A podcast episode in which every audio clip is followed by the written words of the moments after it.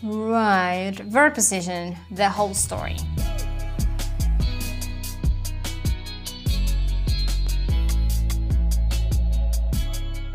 I have a bonus video for you and this might be a little too much. It's not A1 grammar, not beginner's grammar.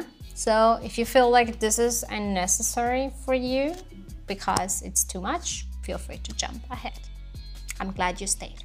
So I'm gonna help you today find out how to know when it's a main clause and a subclause and why does it even matter?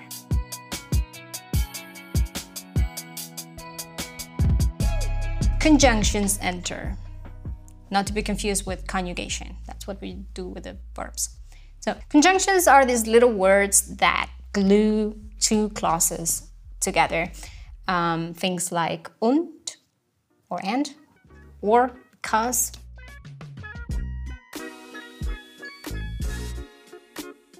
So by default, every clause is a main clause. If you have a conjunction before the clause, you have to see what type of conjunction that is. We have two types, the coordinating conjunctions. There are coordinating two equally important main clauses. And those are und, oder, aber, sondern, denn. So those five are like a waiter holding two plates in equal height. We have two clauses, two main clauses. And those two main clauses have the verb in the second position, as we learned in the previous video.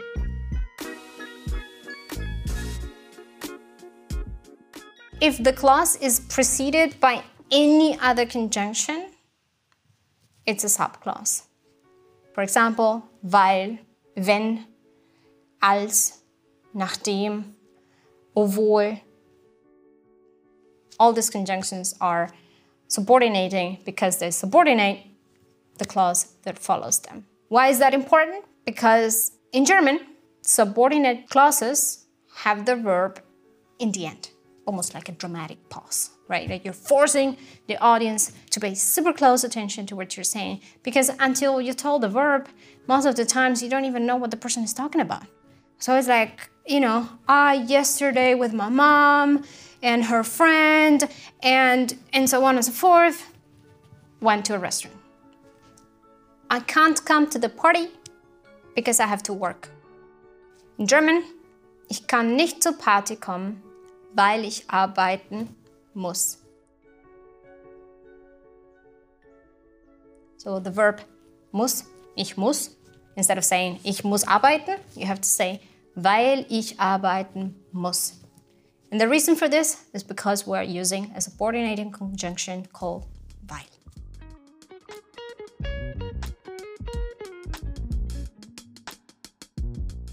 What I found most helpful in learning where to put my verbs in German was learning these five coordinating conjunctions and just learning that everything else is subordinating. All right, so we have to remember those five words. How do you remember five words? I'll give you a donkey bridge for that, but again, if you can come up with your own, a lot of times that's more helpful. The words are denn, aber, sondern, uh, und, oder. Maybe cut out the parts where I waited so long. Again, donkey bridges are a little bit slow to remember, but you can remember them. So the way that I do it is to say, in its den, a bear has a sunburn under, underneath it. And so I think of a bear with a sunburn on its belly, sitting in its den, sleeping it off. If you look at that, den for the bear, that's where a bear sleeps. It's kind of nice. We have a word for this in English, den.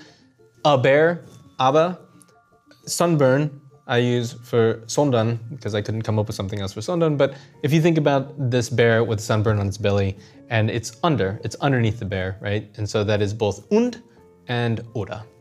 If I put those together, it becomes under for me.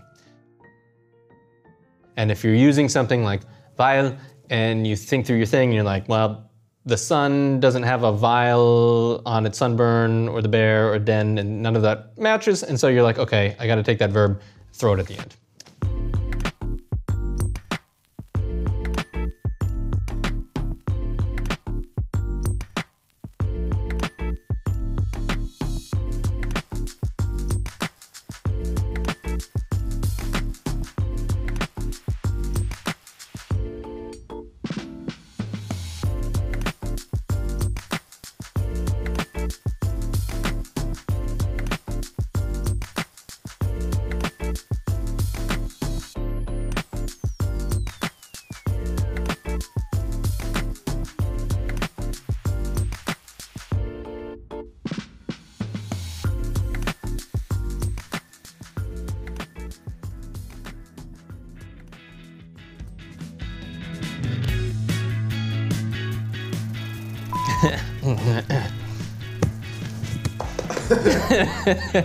Got that.